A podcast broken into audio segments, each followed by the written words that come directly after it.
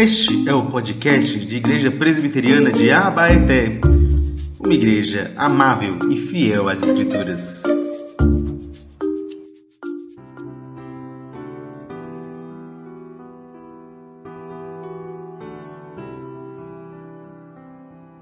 Romanos, capítulo 8, hoje dos versos 1 a 8. Amém? E diz assim a palavra do Senhor: Agora, pois, já não existe nenhuma condenação para os que estão em Cristo Jesus.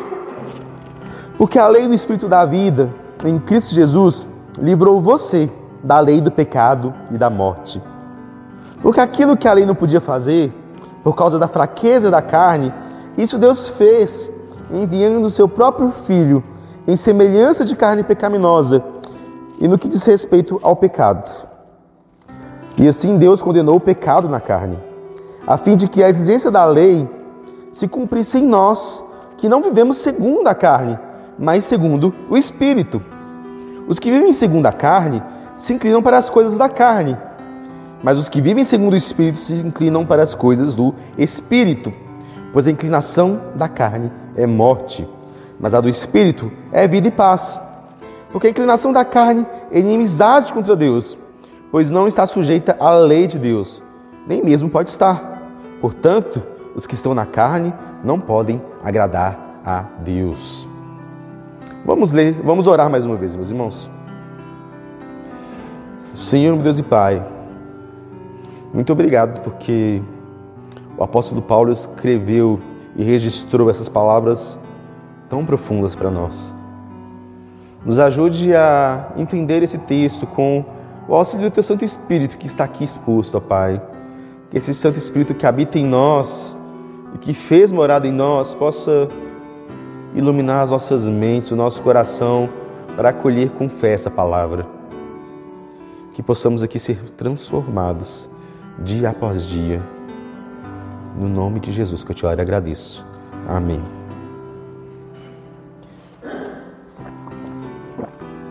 Meus irmãos, Platão, o filósofo grego, ele tem uma história, uma alegoria, né? Que quando quem já estudou aí, é, ou no ensino médio, ou na faculdade, alguma coisa de filosofia, com certeza já ouviu falar da alegoria da caverna, né? Que é uma história que ele conta para ilustrar ali alguns conceitos. Eu queria trazer alguns elementos dessa história para a gente pensar. Aquela história nos conta de homens que viviam numa caverna. Eles viviam ali acorrentados naquela caverna e tudo que eles tinham era a parede da caverna na frente deles. Eles estavam acorrentados diante daquela parede. Então, atrás deles, lá no fundo da caverna, existia uma luz. E ali naquela caverna passavam algumas pessoas, passavam algumas coisas, e as pessoas passavam diante da luz e aí na caverna, então, diante deles, eles viam as sombras de, do que acontecia dentro daquela caverna. Eles viam apenas as sombras. E eles acreditavam que aquelas sombras eram todas as realidades, tudo o que podia existir de real. Aquela sombra era apenas a realidade para eles. Essa visão que eles tinham, então, aquele entendimento que eles tinham, era de que o mundo, a vida e tudo mais nada mais é do que as sombras da caverna. E a história então continua dizendo, né, porque eles não percebiam então que eles eram escravos daquelas sombras. Eles não percebiam que eles estavam sendo enganados por aqueles que emitiam aquelas sombras. Mas a história então nos diz que um daqueles homens se liberta. Se liberta de suas algemas. E então ele sai daquela caverna e se depara com algo maravilhoso. Se depara com a luz do sol. No primeiro momento, ele fica quase cego, né? Porque viveu a vida dele toda naquela escuridão.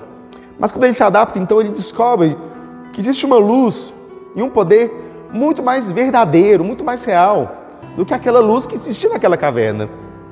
O mundo era mais do que aquelas sombras que eles viam. Eles então passou a ver a realidade de uma maneira mais profunda, de uma maneira mais inteligível. Ele passou a ver a realidade como ela é, porque o sol não apenas faz sombras, meus irmãos, mas o sol ilumina tudo o que existe. O sol ilumina tudo o que existe. Então, aquele homem que antes era escravo das sombras, ele agora passa a ser livre para ver a realidade e para viver a realidade do jeito que ela é. Essa é a alegoria da caverna, aquilo que Platão tentou ali descrever em sua filosofia. E essa história de Platão, ela é muito parecida e me lembra muito com aquilo que o apóstolo Paulo está escrevendo e desenvolvendo aqui nessa carta aos Romanos. Luz e sombras, escravidão e liberdade. Dois princípios que estão em constante confronto diante de nós. A vida cristã ela é vista dessa perspectiva, da perspectiva de que existe um certo confronto entre as sombras, as sombras do mal, as sombras do nosso pecado, que parecem querer nos seduzir para algum tipo de escravidão, que nos faz escravos e nos faz ficar confortáveis naquela escravidão. E a luz do Evangelho, a luz do sol, a luz que brilha diante de nós. E o livro de Romanos ele fala desses dois princípios ele mostra esses dois princípios muito bem arrumados para a gente. Obviamente, como o apóstolo Paulo diz lá no capítulo 1, né, ele quer falar principalmente do poder do Evangelho, que é o poder de Deus para todo aquele que nele crê. É o poder de Deus para todo aquele que nele crê, o poder do Evangelho. Mas então, antes dele falar do poder do Evangelho, ele começa a descrever, então, lá no capítulo 1 ainda, sobre o poder do pecado, sobre a idolatria dos homens. Ele nos fala sobre como o pecado e a idolatria começa a raiz do pecado, porque os homens então viram Deus, mas não o adoraram como Deus, decidindo então criar a sua própria realidade, criar suas próprias sombras e viver de, uma, de um modo em que eles pudessem definir por eles mesmos, sem a palavra de Deus, sem a verdade de Deus, aquilo que era certo e errado. Então ele passa dos três primeiros capítulos falando então sobre esse poder do pecado, sobre como o pecado ele mancha a humanidade. Como o pecado mancha a realidade tanto dos judeus quanto dos gentios. E todo mundo então está coberto debaixo, aprisionado debaixo do poder do pecado.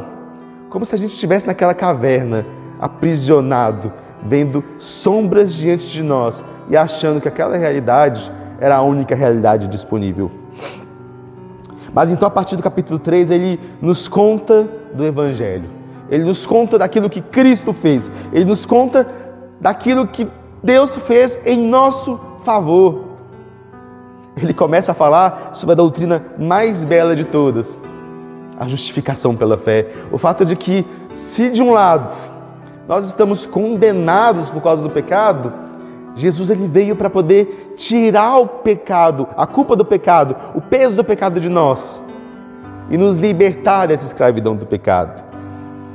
Então ele começa a desenvolver o seu argumento e ele começa então a falar não apenas da justificação, mas também a falar da santificação, aquilo que vem depois. E no capítulo 7, então, ao falar sobre a santificação, que está bem próximo aqui dessa passagem que a gente lê, ele começa a dizer como esse poder do pecado ele não simplesmente morreu. Né? Tem uma piada né, que diz que o velho homem morreu afogado, mas aquele espertinho sabia nadar. E aí, Paulo ele começa a falar disso, começa a falar sobre como a, santificação, a vida cristã, é uma vida que também que envolve luta. Que embora a gente entenda a, verdade do Evangelho, parece que esse homem que está querendo ressuscitar ali, aquele velho homem que sabe nadar, o tempo todo parece então seduzir o nosso coração e querer nos voltar de novo para aquela escravidão. Lá em Romanos 7, no versículo 18 a 20, ele diz: Porque eu sei que em mim, isto é, na minha carne, não habita bem nenhum, pois o querer o bem está em mim, mas não realizá-lo. Porque eu não faço o bem que eu quero, mas o mal que eu não quero, esse eu faço. Mas se eu faço o que não quero, já não sou eu quem faz, e sim o pecado que habita em mim. Ou seja, mesmo nós que somos crentes, firmes no Senhor, temos essa luta contra o pecado. O velho homem sabe nadar. Ele fica aí tentando nos levar de novo para aquelas correntezas do pecado, para aquela escravidão. Então ele diz, num momento desesperado também: Miserável homem que sou, quem me livrará do corpo dessa morte? Pergunta dramática. Então ele responde: Graças a Deus por Jesus Cristo, nosso Senhor. De maneira que eu, de mim mesmo, com a mente, sou escravo da lei de Deus, mas segundo a carne, sou escravo da lei do pecado. Nós estamos escravizados. Mas graças a Deus por Jesus Cristo, nosso Senhor. Graças a Deus por Jesus Cristo, nosso Senhor, que ela, Ele é a resposta. O poder de Cristo é como o poder de mil sóis que nos tiram as trevas do pecado, que nos tiram a escuridão, que nos afastam as sombras e nos faz ver agora a realidade como ela é. E então nós podemos ser livres, podemos ser livres. E é sobre isso então que essa perícope que a gente está aqui, essa primeira parte desse capítulo começa a nos dizer. Começa a nos dizer, e aí entra na equação não apenas o poder de Cristo, mas o poder do Espírito, aquilo que o Espírito Santo faz em nós. E a primeira coisa então que nós vamos aprender sobre o Espírito Santo neste texto, né, é que o Espírito de Deus nos torna livres. O Espírito de Deus é o Espírito da liberdade. E ele nos torna livres. Nós podemos ser livres por meio da obra do Espírito Santo em nós, que aplica a obra de Cristo. Essa é a mensagem. O capítulo 8 de Romanos é, nos mostra justamente como o Espírito Santo vem e pega tudo aquilo que ele trabalhou sobre o que Cristo fez por nós, e então aplica aquilo que Cristo fez por nós no nosso coração.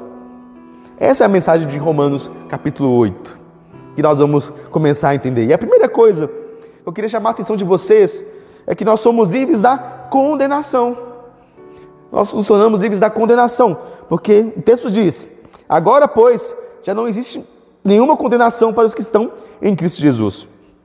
Porque a lei do Espírito da vida em Cristo Jesus livrou você da lei do pecado e da morte. Paulo retoma aqui então esse tema da justificação. Ele toma então essa passagem, essa verdade tão preciosa, né? Nos lembra que Jesus, em Jesus, em Cristo, não existe mais condenação, porque o peso da morte, o peso do pecado, não mais traz essa condenação para nós. Quem crê em Cristo, quem deposita sua fé em Jesus, quem crê que Ele morreu pelos seus pecados, quem crê nessa verdade preciosa, agora está justificado. É a justificação somente pela fé.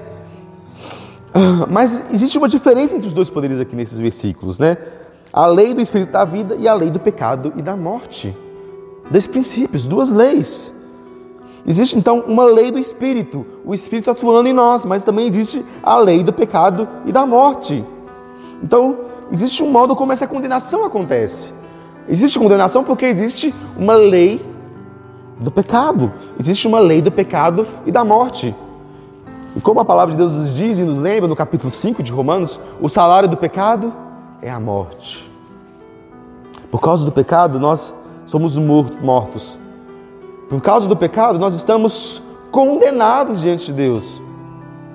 Mas graças a Deus, porque existe então a lei do Espírito da vida em Cristo Jesus. E existe essa importante, essa coisa interessante, né? Porque a lei do Espírito da vida em Cristo Jesus livrou você da lei do pecado da morte. Em Cristo. Não há condenação para aqueles que estão em Cristo. Porque a lei do Espírito, o Espírito em você, te coloca em Cristo. Em Cristo nós somos justificados. Em Cristo, não, não, Ele toma a nossa condenação. Aquela cruz deveria ter sido a sua cruz. Aquela morte deveria ter sido a sua morte. E esse é o Evangelho de Jesus. Ele toma as nossas dores, ele toma a nossa culpa. Mas Jesus faz mais do que isso. Ele não apenas tira a nossa culpa, mas ele também, que viveu perfeitamente, que cumpriu toda a lei de Deus, que fez tudo aquilo que era bom, ele nos dá a justiça dele. E agora, então, quando Deus nos vê, quando Ele vê aquele que está em Cristo, Ele não vê mais os nossos pecados, mas Ele vê a justiça de Jesus em nós. Ele nos vê a graça de Jesus em nós. Então, só aquele que é justificado é que é de fato unido a Cristo. E como então podemos estar unidos a Cristo se não por meio do Espírito Santo? O Espírito Santo, em sua obra maravilhosa, que nos fala então dessa lei do Espírito de vida, porque quando o Espírito então testifica em nosso coração, quando o Espírito faz a obra dele de nos dar fé, quando ele vem habitar em nós, como diz lá em João 14, nós cantamos aqui, nós nos tornamos agora habitados pelo Espírito Santo e nós somos agora justificados. O Espírito Santo ele tem um ministério de mostrar Cristo a nós, de lembrar Cristo a nós, de apontar para Jesus, nos fazer crer em Jesus, nos fazer olhar para Cristo. E esse mistério de, do Espírito, então, ele é muito importante para nos livrar dessa condenação do pecado.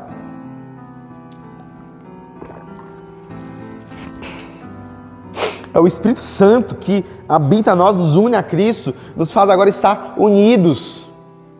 É como a música aqui que a gente cantou de João 14 diz, né? Agora nós estamos habitados pelo Espírito Santo. E ser habitado pelo Espírito Santo é estar unido a Cristo e ao Pai. É o que a gente discutiu um pouquinho hoje de manhã que estava na reunião de oração, né? Que nós agora estamos dentro da comunhão eterna do Deus Trino. O Pai, o Filho e o Espírito Santo que se amam eternamente nos colocam para dentro dessa relação, nos unindo e nos habitando por meio do Espírito Santo. Porque se um está no outro, se o Filho está no Espírito e o Pai está no Espírito, quando o Espírito nos habita, nós também estamos em Cristo e também estamos no Pai. Amém, irmãos? É o Espírito Santo, então, que nos habita em nós e nos une a Cristo, como dizem Efésios. Nele também vocês, depois que ouviram a palavra da verdade, o evangelho da salvação, tende nele também crido e receberam o selo do Espírito Santo da promessa. Então, o Espírito Santo da promessa, aquele Espírito, ele testifica em nosso coração, ele nos faz abraçar a Cristo, ele nos faz abraçar essa oferta do Evangelho, essa oferta maravilhosa que nos faz livres desse peso da condenação, que nos faz livre da culpa do pecado. Nos faz livres da culpa do pecado. Mas então, o texto continua e nos mostra que nós também somos livres da escravidão. E aqui eu separei duas escravidões. Ele nos faz livres da escravidão da lei. Porque o texto nos diz: porque aquilo que a lei não podia fazer, por causa da fraqueza da carne, isso Deus fez, enviando o seu próprio Filho em semelhança de carne pecaminosa, e no que diz respeito ao pecado.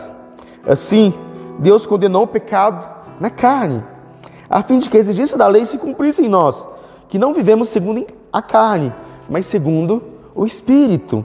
Perceba aqui, gente, Paulo que ele está lidando, e ele lida em Romanos muito bem, com o problema da lei também. Porque a lei de Deus é a base para a nossa condenação. Porque nós que estamos debaixo do pecado e nos deparamos diante da lei de Deus, a lei nos aponta como culpados. A lei nos aponta como culpados. E no fim das contas, então, o nosso, por causa dos nossos pecados, a lei não pode nos salvar. A lei não pode nos salvar. Aqueles dez mandamentos diante de nós estão apontando para a gente, dizendo: você não pode ser salvo pela lei. Você não consegue me obedecer completamente. Né? Quando a gente vê os mandamentos, a gente já vê que no primeiro mandamento a gente já, já cai. Não terá outros deuses diante de mim. E quantas vezes nós não criamos outros deuses, outros ídolos? Nós não precisamos nem de estátua. A gente às vezes pode adorar pelo Instagram, pelo Facebook, pela própria cidade, os filhos, os relacionamentos que a gente cultiva, tudo isso pode se tornar um Deus para nós. Então, quando a gente está diante desse mandamento, a gente já vê: eu não consigo ser salvo por mim mesmo, pela minha obediência, pela minha força. Porque debaixo do pecado, a lei de Deus, dada por Deus, só confirma o nosso pecado. E aí muitos podem tentar viver presos à lei de Deus, num anseio legalista de, pela obediência, ser salvo, mas isso nunca vai dar certo. E Paulo estava vivendo num contexto em que os judeus, eles viviam pela sua obediência. Eles viviam ali tentando obedecer, obedecer e pela sua obediência obter a justificação dos seus pecados, tentando ser amados por Deus por causa da obediência deles. Mas eles não podem, e assim eles só se tornam escravos da lei. É isso que os legalistas fazem, é isso que o legalismo nos faz. Nos torna escravos da lei, escravos da obediência num nível em que a gente não pode ser. Porque mesmo as nossas melhores obras, por causa do pecado, serão manchadas e serão trapo de imundícia diante de Deus, quando a gente quer usá-las para poder nos justificarmos diante dele. Nós não poderemos ser amados pelas nossas obras. Antes, Deus nos ama, porque Ele nos ama. Não existe motivo para nos amar além do fato de que Ele decidiu nos amar. Então, quando a gente tenta conquistar o amor de Deus pela nossa obediência, nós estamos caindo no pecado de dizer: Deus, eu quero ser salvador de mim mesmo. Eu não preciso do salvador que você me ofereceu. É isso que o legalismo faz conosco. Mas o texto aqui tem algo muito interessante. Paulo usa aqui muita palavra carne. E carne aqui não está falando do nosso corpo físico. Paulo usa outras palavras no grego para poder designar o corpo, né? como a gente vai ver aqui uh, quando ele vai falar de corpo mais para frente. Né? É, quando ele diz carne, não está ligado também à ideia de mundo físico, como muitos, por causa de Platão, né, acreditam que a carne é má, que o mundo físico é mau. Paulo não queria que o mundo físico era mau. Afinal, quando Deus criou tudo, ele disse que era muito bom. O que Paulo está dizendo aqui com carne, né, como não está falando nem do nosso corpo, nem da realidade, em comparação com uma realidade espiritual. É, segundo a Intuagem, ele diz que ele está se referindo a coisas que compartilham a corrupção e a mortalidade do mundo. Lembre-se que por causa do mundo, por causa do pecado, não somente o homem, mas todo mundo agora está em corrupção. Então, quando ele está falando da carne, ele está falando do poder do pecado e do poder dessa rebelião que o homem fez contra Deus. E essa rebelião que torna todo mundo debaixo da escravidão da morte. É disso que ele está dizendo aqui quando ele diz carne. Então, nesse sentido, a lei não tem efeito a, a nós, a não ser por causa da nossa condenação, porque a gente vive no mundo caído. Nós, como seres caídos, debaixo do pecado, nós não podemos obedecer corretamente. Mas o que Deus faz, e com o modo como ele reverte isso, é explicado aqui que ele envia Jesus Cristo, seu filho, e ele diz que em semelhança de carne pecaminosa. O que ele quer dizer com essa palavra? Muito sutil, semelhança de carne pecaminosa. O que Paulo está dizendo aqui é o seguinte: Jesus não veio em carne pecaminosa, porque senão ele seria um pecador. Então Jesus, ele não veio, ele não pecou, porque a sua aparência, então, ele não podia ser exatamente a carne pecaminosa. Mas quando ele diz em semelhança à carne pecaminosa, o que ele está querendo dizer é que apesar de Jesus Cristo nunca ter pecado, ele viveu num corpo físico, num corpo humano que estava debaixo dessa corrupção do pecado. Jesus, ele sofreu tudo aquilo que o pecado fez com que a gente também sofresse. As nossas dores, a nossa garganta meio inflamada, as nossas doenças, o nosso cansaço, a, os nossos escárnios, o abandono, frio, sede, fome, o abandono dos homens, a traição, tudo aquilo que o pecado podia oferecer de negativo para nós como consequência, Jesus sofreu. Ele assumiu a nossa natureza, ele assumiu o nosso corpo, ele assumiu a nossa carne. E ao assumir a nossa carne, então ele se torna aquele que pode fazer a propiciação pelos nossos pecados, que pode ser oferta pelos nossos pecados. E por ele então ter assumido todas as consequências do pecado em seu corpo e no seu corpo ter sido crucificado, então ele paga o preço do pecado, ele condena o pecado a sua morte na cruz, no seu corpo, corpo como de que um homem caído, corpo que sofreu todas as dores deste mundo, fez com que essas dores não tivessem a última palavra. Ao submeter à morte, ao submeter aquele momento de juízo de Deus, ele estava condenando o nosso pecado. Ele estava condenando o nosso pecado. E é por causa então por causa disso, então, que a lei não pode nos salvar. Só Jesus. Porque Jesus fez aquilo que a lei não podia fazer. Que é o quê? Pagar o preço da condenação do nosso pecado. E agora nós somos libertos da escravidão da lei, nós somos livres do peso da lei. Mas é muito interessante porque ele, ao cumprir a lei, então, e ao condenar o pecado na carne, né, ele nos deu liberdade dessa escravidão da lei.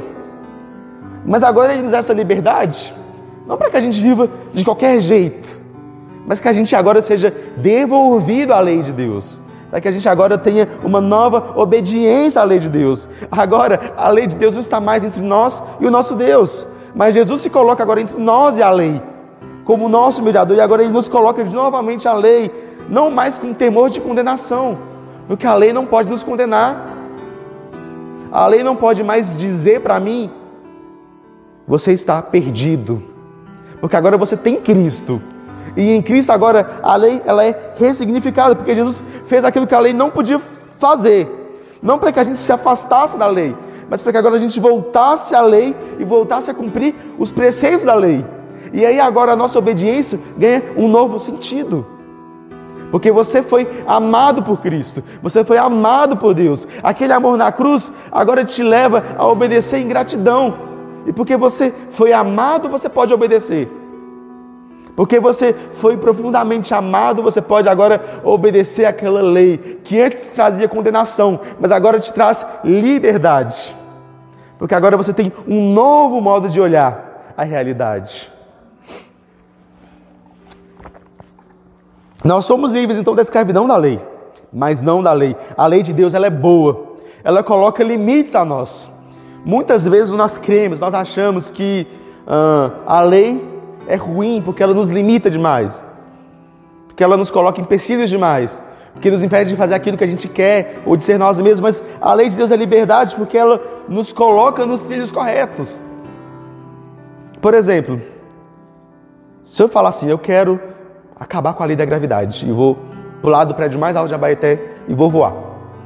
O que acontece comigo? eu vou morrer, eu vou estribuchar lá no chão, quebrar todinho. Se eu não morrer, pelo menos umas cinco fraturas eu, eu garanto que vou ter. É. Por quê? Porque a liberdade, né, ela não é conquistada quebrando a lei, mas seguindo a lei. A lei ela faz com que agora a gente possa florescer melhor, que a nossa vida pode ser desenvolvida. Por exemplo, alguém que quer aprender a tocar piano, ela pode sentar e tocar qualquer nota que ela quiser. Pode, mas a música que sai é o quê? É ruim, não é música, a pessoa não está aprendendo. Mas quando a pessoa aprende as regras, aprende as partituras, aprende a ler uma partitura, aprende então a tocar, ela é livre. Ela é livre para tocar. E tocar o que ela quiser, porque ela agora sabe como viver.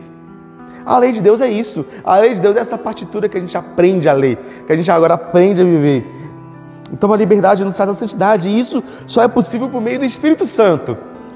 Que o Espírito Santo então nos traz de volta essa lei. O Espírito Santo nos traz de volta essa santificação, porque é a lei do Espírito de Deus. Porque a liberdade não é fazer o que a gente quer, mas é poder andar segundo a lei de Deus, que é boa, perfeita e agradável.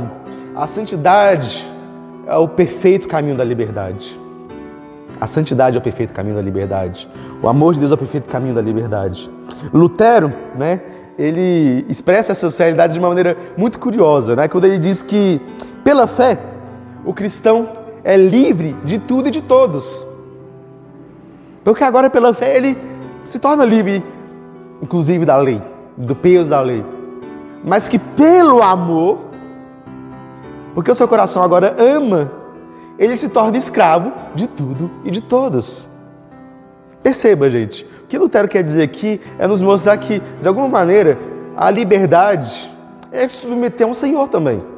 É submeter ao Senhor Deus, que é Pai, Filho e Espírito Santo, e que esse Espírito Santo que habita em nós nos guia nessa vida de obediência e nos livra da escravidão da lei, não para que a gente agora seja livre da lei, mas para viver a lei em sua plenitude, sem condenação.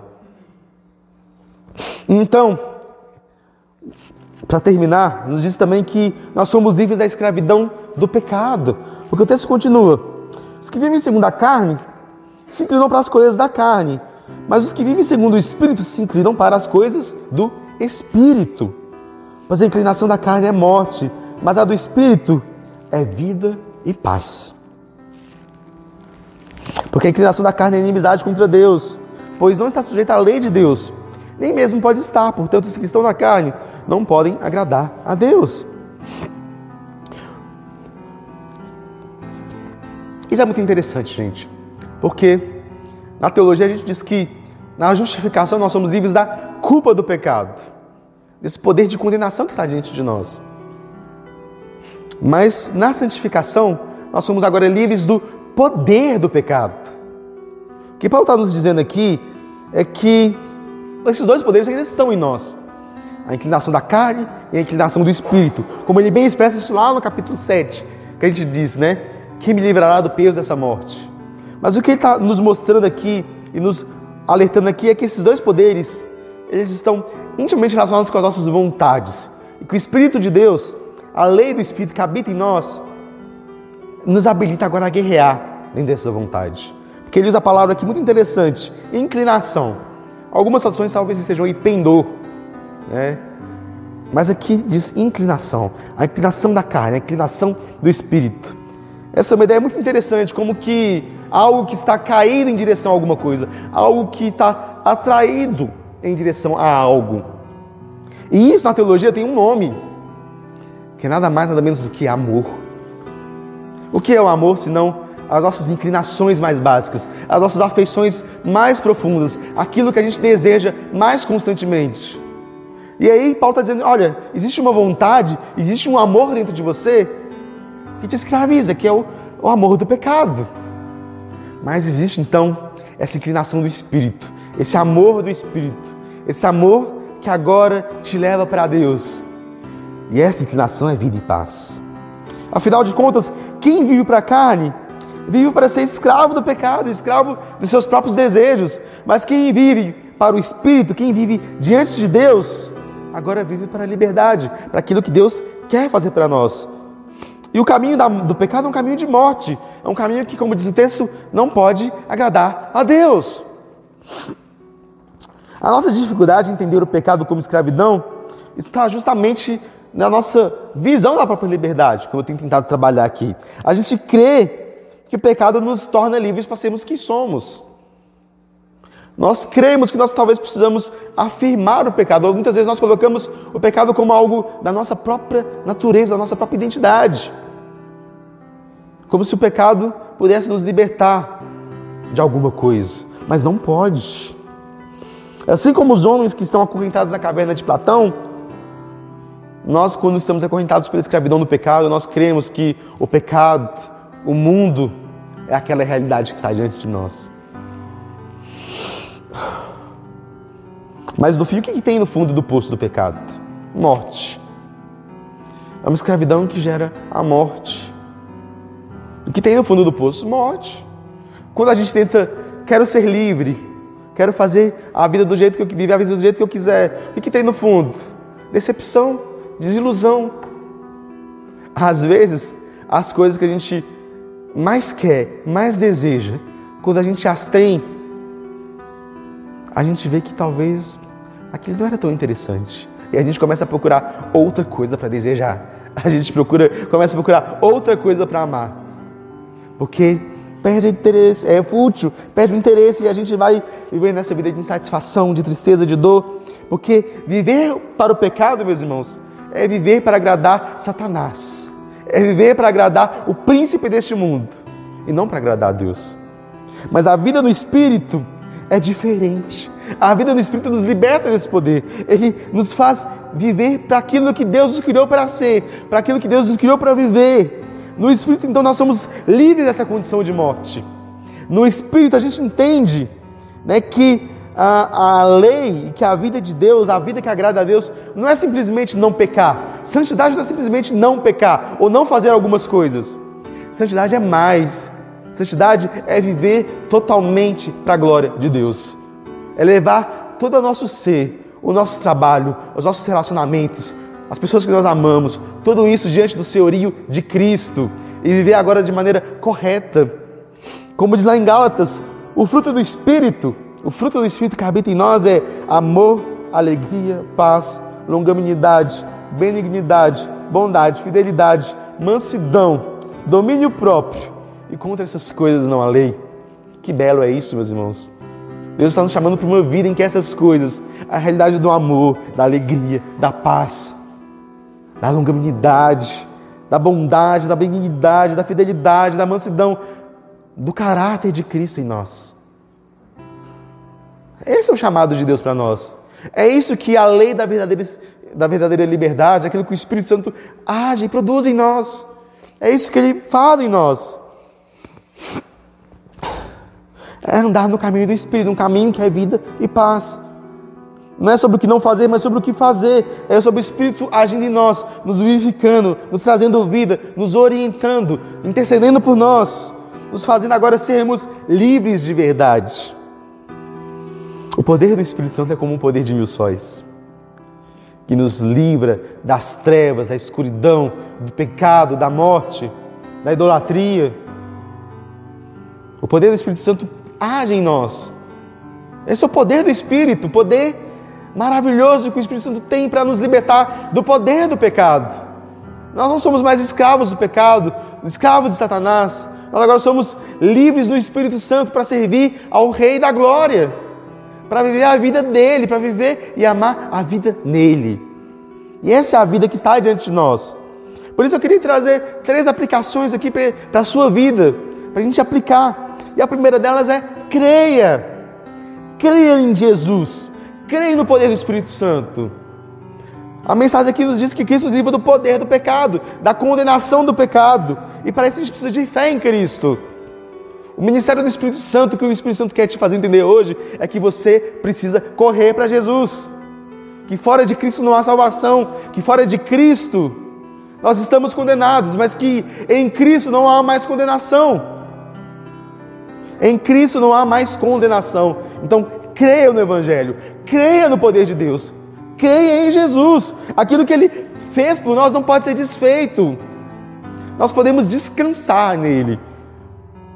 Nós podemos abandonar o nosso esforço de ser amado pelas nossas obras, entendendo que nós já somos amados em Cristo e descansando nisso. Mas a segunda aplicação é seja livre mas seja livre no, no espírito, seja livre dessa vontade legalista que a gente tem de que, pela nossa obediência, nós vamos ser aceitos por Deus. Mas seja livre também do poder do pecado. Seja livre para obedecer a Deus, para amar, para viver segundo a obra do Espírito, segundo esses frutos maravilhosos. Seja livre para amar, para ter alegria, para ter paz para ter longanimidade. Não perca a sua paz de espírito, a sua consciência por causa do pecado ou por causa do legalismo. Não perca a sua, a sua paz de espírito por causa dessas coisas. Ame a Deus e seja livre. Seja liberto dessas coisas. Seja liberto desses rudimentos desse mundo.